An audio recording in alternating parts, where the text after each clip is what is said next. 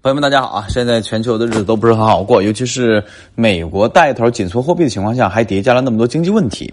所以接下来我们来找几个破局的点啊！这个破局的点既是我们经济生活的破局点，也是我们的呃股市投资机会的破局点。首先第一个点就是我们说国内，呃，国内大家都知道啊，大概没几天就要召开大会了。然后呢，我们静待大会胜利的召开啊，胜利的落幕。但是呢，这个事儿大家要知道，它涉及到经济的内容不多。直接对资本市场、对我们投资啊带来怎样的影响不多啊？然后呢，它会在大的市政纲领上给我们一些方向啊，这个大家要明确啊。好，这个点结束之后，我们国内还有一个点，那就是十二月初以及十二月中旬啊或者下旬，总之十二月有两个会，一个是政治局会议，一个是中央经济工作会议。大家要再次做小笔记啊，每年的四月、七月、十二月。是政治局会议讲经济的内容，记住啊，这三个月。然后呢，十二月的是政治局会议先开，开完之后定个调定个大方向。然后呢，中央经济工作会议，然后再开，讲的会更加细致，对于明年经济的部署会更加细致。啊，这是我们两个重要的政策的拐点。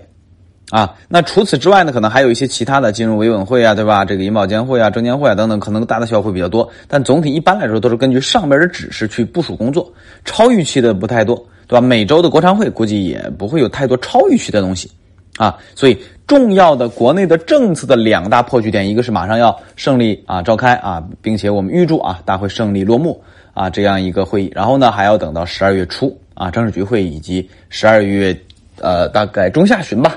啊，经济会议的这么一个啊，这个方向的点名，所以这是破局的点，也就这两个节点了。时间上十月和十二月，对吧？十一月中间呢就比较尴尬，啥也没有啊。然后呢，接下来我们把视角移到美国，哎，巧了，他把十一月这个空档期填上了。十一月的一号和二号，美联储要开会，美国这就非常有意思了。美国的这个通胀问题很严重。啊，经济增速看起来也在衰退边缘来回摇摆，但是他们的就业市场却非常漂亮。啊，总体来说，数据展现出来的，除了通胀以外，啊，经济里边主要的一些数据还都挺硬的。这就意味着什么呢？这就意味着他们有可能在十一月份一月一号、二号再次加息七十五个基点。啊，再加，那这个利率就太高了，四五六七。这这这不敢想象，太恐怖了，对吧？所以美联储这一次开会啊，极其重要，啊，然后这里边还有个细节，就这个缩表的问题。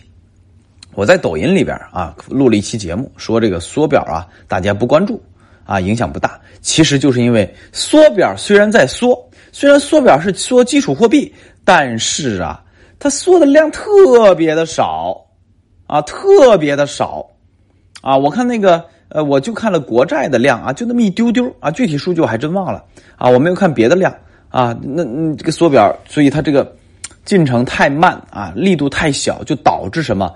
市场更关心的是啊，它这个利率的问题，对吧？你看之前按照他们那个计划，那一年要缩一万亿美金的，对吧？你看这这缩表来了，说这这段时间没缩多少钱啊，这是其一，其二。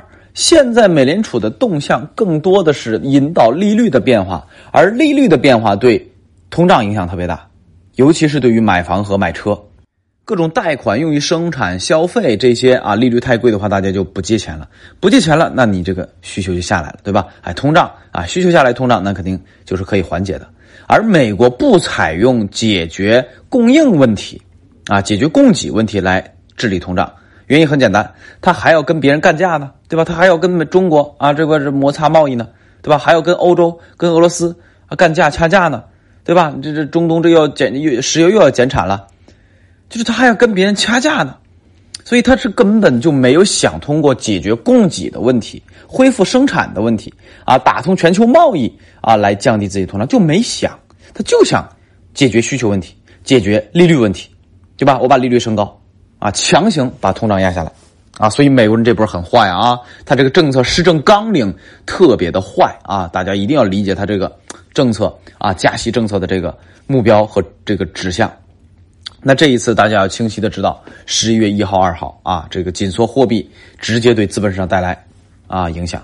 加息七十五个基点，继续保持高加息的速度，那就就就就就躺呗啊，美股躺躺完港股，港股躺完 A 股，对吧？欧洲、日本接着躺呗，大家一起躺，想起是没门的，对吧？哎，A 股可能有一些独立自主的表现。但这个独立自主表现需要自己内部给出比较重大的利好政策才行。刚才政策节点也给大家讲了，对吧？如果这两个政策节点没有出重大利好，那那 A 股也躺，对吧？哎，还是要告诉大家，我们 A 股是具备独立行情的契机的，啊，是有这个契机的，但它能不能独立出来，看政策，对吧？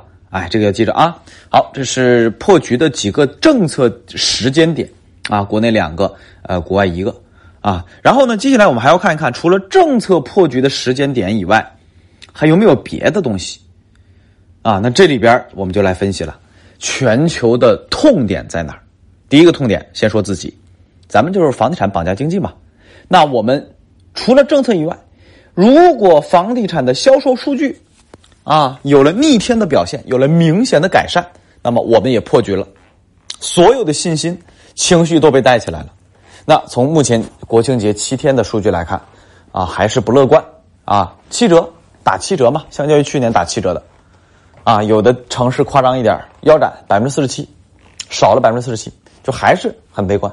但是呢，你不得不说，这是我们破局的点。万一未来啊，这个突然间，啊，也不知道怎么着，大家就突然间都去买房了啊，房子卖的特别开心了，特别好了，啊，这概率比较小啊，但是呢，这是确实一个点啊。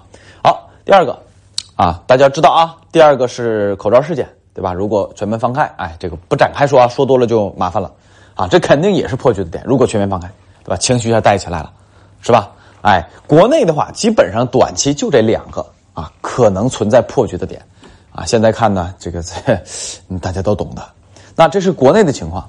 啊，当然我们也有一些长期的，比如说，哎呀，这个经济有转型了，对吧？半导体咱们攻破难关，国产替代率从百分之五干到了百分之五十，啊，对吧？什么什么医疗行业或者什么什么行业啊，这都都把欧美干的干趴下了，啊，那这个东西是长期的，那眼瞅着这一个月俩月肯定完不成的，对不对？哎，这个不长期咱不说了啊，说短期的。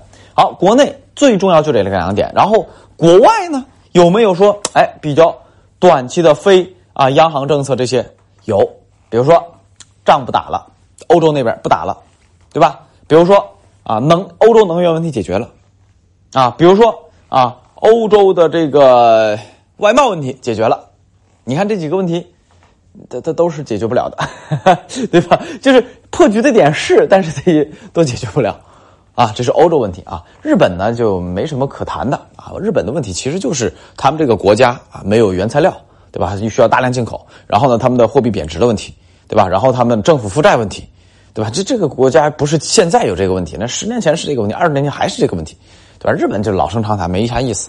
说到美国这儿，美国这儿其实所有的一切反而是由政策引起，没有什么非政策原因，引市场原因这倒没什么。所以点来点去，点来点去，这么多的破局的点，其实说到底还是人为的。啊，那一念之间，而这个人为的一念之间是什么呢？嗨，那就是各国领导人的施政纲领，以啊西方为代表的。毕竟我们走的是和平崛起之路嘛，对吧？哎，好，不说了。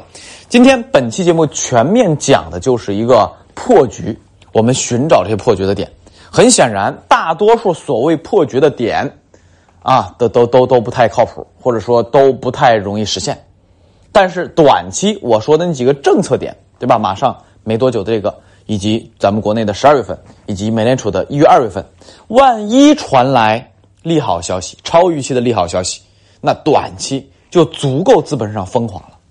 而最后我要讲的是，大周期确定的情况下，中间的波动都是小节奏，而小节奏的波动其实是不改变大周期的方向的。啊，这段话能理解吗？炒股的朋友可能能理解啊。熊市里边涨过没？涨过呀。牛市里边跌过没？跌过呀。但是它去改变牛市的延续和熊市的延续吗？不改变的呀，对吧？哎，好，那接下来我们要告诉大家，所有的经济的周期，短的有五到八年，啊，经济周期注意是短的五到八年哦，啊好，中波周期是二十年，啊，长波周期、康波周期呢不要说了，半辈子没了啊，五六十年甚至一辈子都没了，对吧？哎，这是经济周期的变化，而我们老百姓活就活一个命，这个命就是你生在了哪个经济周期的点上。而我们最容易做的事情是什么？是顺势而为，最好顺大势，小趋势啊，呃，踩准踩不准不重要啊，重要的是大趋势。那现在全球的大趋势是经济下行，是同步的，啊，是同步的。欧美比我们惨，他们可能要衰退，就负增长，我们还正增长呢，对不对？但全球的大趋势是经济下行。那这个时候，咱老百姓的投资和生活的指导，还需要我重复吗？当然，我的十二字真言：珍惜财富，珍爱家人，保持进步。这个是什么？这个是鸡汤，对吧？哎，这是座右铭，没有具体的。那具体的生活指导很简单：你现有工作要保住，与此同时加强自己在本职工作当中的不可替代性，努力奋斗，啊。然后在业余时间，如果有业余时间，继续开什么开展副业，或者说第二职业、第三职业、第四职业，不断的增强自己收入的多元化，来应对未来的不确定性。这是工作，生活很简单，啊，珍惜眼前人呐，啊，真的是要珍惜眼前人呐，啊，多了不展开说了啊。好，投资重点说，投资非常的简单。以前我们投资收益的目标是什么？跑赢通胀，跑赢 M 二，年化收益率得最起码来干到十几个点。现在我告诉大家，安全第一，守住你手里的钱。啊，守住你手里的钱，安全第一怎么投？那很简单啊，我直播那个合合集里边讲过啊。现金，现金你亏不亏啊？一点利息都没有。黄金，黄金在什么趋势里边？你买黄金，啊，对吧？哎，低风险的就够了，啊，低风险的就够了啊。保证你手里是有钱的，这个其实是非常重要的。这和上一个经济周期不一样。上一个经济周期，比如说九十年代末到到到这个一九年吧，二零年左右吧，啊，这二十多年时间，你要干嘛？你要加杠杆才行。你不加杠杆，你肯定会跑输的，对吧？哎，换了一个新的经济周期之后，就反过来，啊，慎重加杠杆，啊，但不是说不能借钱，不能买房，你要根据自己实际需求来。啊，慎重加，但是我觉得加杠杆肯定是次要的，重要的是安全第一，手里有钱。好，时间呢也快到了敏感期了，咱们静待花开。而对于咱老百姓来说，肯定就是好好活着，好好努力。对于当下，我们保持谨慎；而对于未来呢，我建议要保持希望，保持信心。